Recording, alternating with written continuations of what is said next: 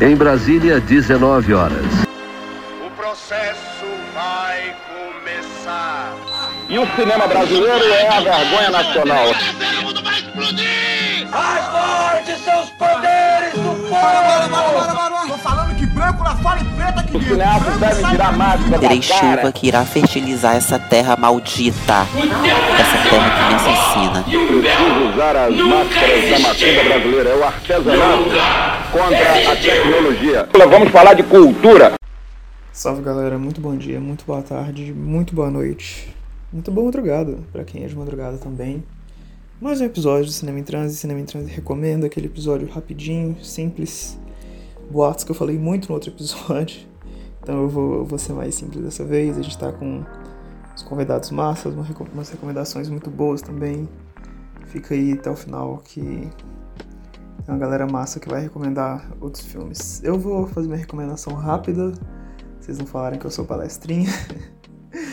É, eu vou de Branco Sai Preto Fica, acho que é um filme brasileiro bem conhecido já, do Adirley Queiroz, um filme de 2014, filmado na Ceilândia, que é cidade satélite de Brasília, que o, o filme ele vai explorar essa- essas questões geográficas, é, mas é, é um filme, uma ficção científica, que o, o Dimas Carvalanças vai voltar no tempo para impedir que um, um governo cristão é, reacionário assuma o poder. E aí nisso ele se perde, assim, ele é, fica tem alguns, algumas dificuldades nessa missão, tem que encontrar uma galera também.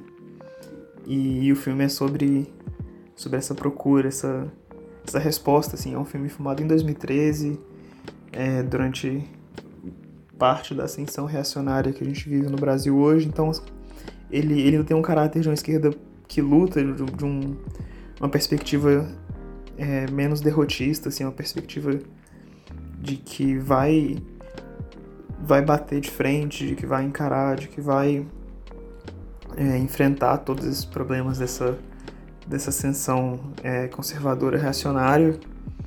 E, e o filme ele é uma ficção científica muito doida assim ela é uma ficção científica de baixo orçamento mas ela, ela abraça esse baixo orçamento dela de uma forma muito massa assim uma forma muito é, que, que, que a- fica junto com a estética. Enfim eu vou falar menos agora passar a bola para outra galera. Filme na Netflix 2014 branco sai preto fica. E é isso, manda aí, Roger.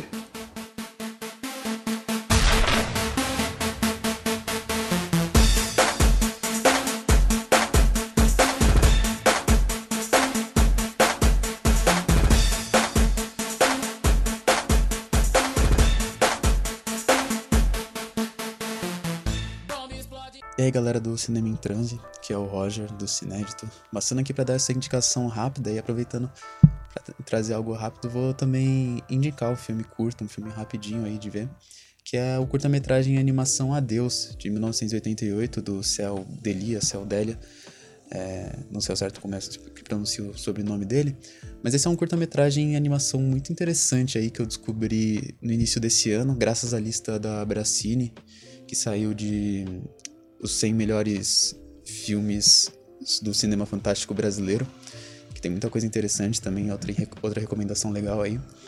E esse filme tá na posição 89, assim, eu acabei indo atrás dele porque eu, tava nessa de conhecer novas animações, né, e novas animações brasileiras ainda era mais interessante.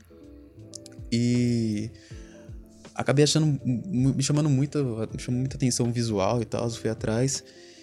E tem uma pegada meio. É uma animação que tem uma pegada meio surrealista, até meio psicodélica, assim. Eu, eu tô tentando achar uma forma de es- descrever ela tal, de apresentar ela.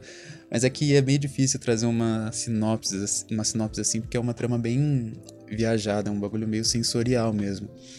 Hum, ele tem um estilo bem. Esse curta tem um estilo bem parecido com o do René Laloux, que é o diretor da animação Planeta Fantástico de 73, que é uma animação bem conceituada, assim, certamente tem uma ins- inspiração ali. No sentido de ser algo meio. assim, meio de outro planeta e tal, ter um negócio meio umas criaturas e até no ritmo mesmo da animação. Mas aqui o diretor, em Adeus, ele dá uma experimentada com esses estilos de animação, por isso foi para mim muito interessante nesse sentido da, da experimentação, assim. É uma animação para adultos, né? Ela toca em temas... É, assim, tem uma mensagem no final que seria sobre o tema sobre a fome no terceiro mundo, né? Mas eu acho que o filme deixa uma margem muito maior para outras interpretações, mas ela fala também um pouco sobre uma coisa meio erótica, assim, de reprodução e, e sexo, assim. Então, e até a exploração também, né, de, de corpos e, e acho que é talvez aí entre a questão do diretor tentar articular uma coisa, uma mensagem sobre fome. Mas eu acho que a ideia justamente dessa recomendação é justamente essa, assim, é um curta de nove minutos que você vê ali mais pela pela experiência ali da, das imagens, pela, pela movimentação das imagens, né, do frame, dos frames, que essa é a graça da animação. E você dá uma viajada nisso, é algo bem diferente, assim, acho que é uma animação bem diferente no geral de todos, de todos os cinemas, mas acaba também sendo algo muito diferente do que a gente está acostumado a ver no cinema brasileiro. E eu acho que talvez seja uma porta de entrada interessante aí, né, para a linguagem da animação. É, e para para algo mais surrealista assim e diferenciado no nosso cinema. Esse diretor ele fez alguns outros trabalhos, né? Eu não, ainda não fui atrás deles, mas a maioria deles também curta-metragens, né? É, mas é algo assim que tá muito é bem fácil de assistir, assim, o próprio diretor postou no YouTube, postou no Vimeo dele. E é uma animação assim para você dar uma bela viajada mesmo, para para tentar ver ali como aquilo faz você se sentir. Ele vai para diferentes caminhos, experimenta. Eu comparei até aqui com o Planeta Fantástico, mas tem uma experimentação maior mesmo nos estilos, né? É, a gente vai sendo conduzido para para outras direções assim da, da animação da da quantidade de frames por segundo que ela tem, pelos estilos, pelas técnicas de animação diferente. Então é uma recomendação bem curta aí para quem quiser ver algo rápido a qualquer momento do dia. Fica essa indicação que é uma animação pouco conhecida, mas eu acho que ela merecia uma atenção maior, assim. Talvez a gente consiga redescobrir ela com conforme passar do tempo aí. Mas é isso. É, agradeço aí pelo convite do Renan. Sempre da hora tá trazendo aí umas recomendações, trocando ideias sobre nosso cinema. E é isso aí, galera. Valeu.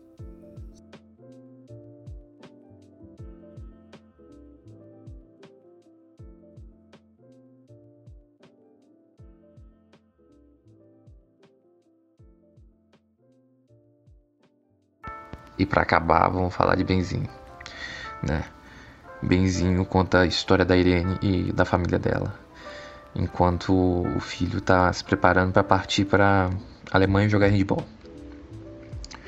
E uma das coisas que me fez pensar nesse filme para recomendação é essa beleza do cotidiano, do do dia a dia, a beleza de ser mãe e como a dramaturgia do filme leva não só a família, né, os personagens da família, mas a casa também ao a fazer parte da história. A casa ela se racha, a casa quebra, a casa sofre com a crise da família, que é mais ou menos a crise do, do subúrbio brasileiro hoje. Então, a gente tem pessoas que, por causa dessa falta de, de é, orientação por meio das autoridades, essa falta de perspectiva econômica e social, são pessoas que passam a vida por, por, si, por si só.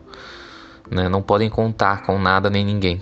Então a gente vê essa crise atenuando no meio daquela família, né? Que com o Klaus, personagem do Otávio Miller, a Sônia, personagem da Adriana Esteves, é, Sônia que tem um dos arcos mais bonitos do filme, né? Que eu não posso falar muito sobre relacionamento abusivo, abusivo, eu acho que a cena onde a, a Sônia é, pede ajuda à irmã, né, a Karine, a conversar com o marido que não estava tratando bem.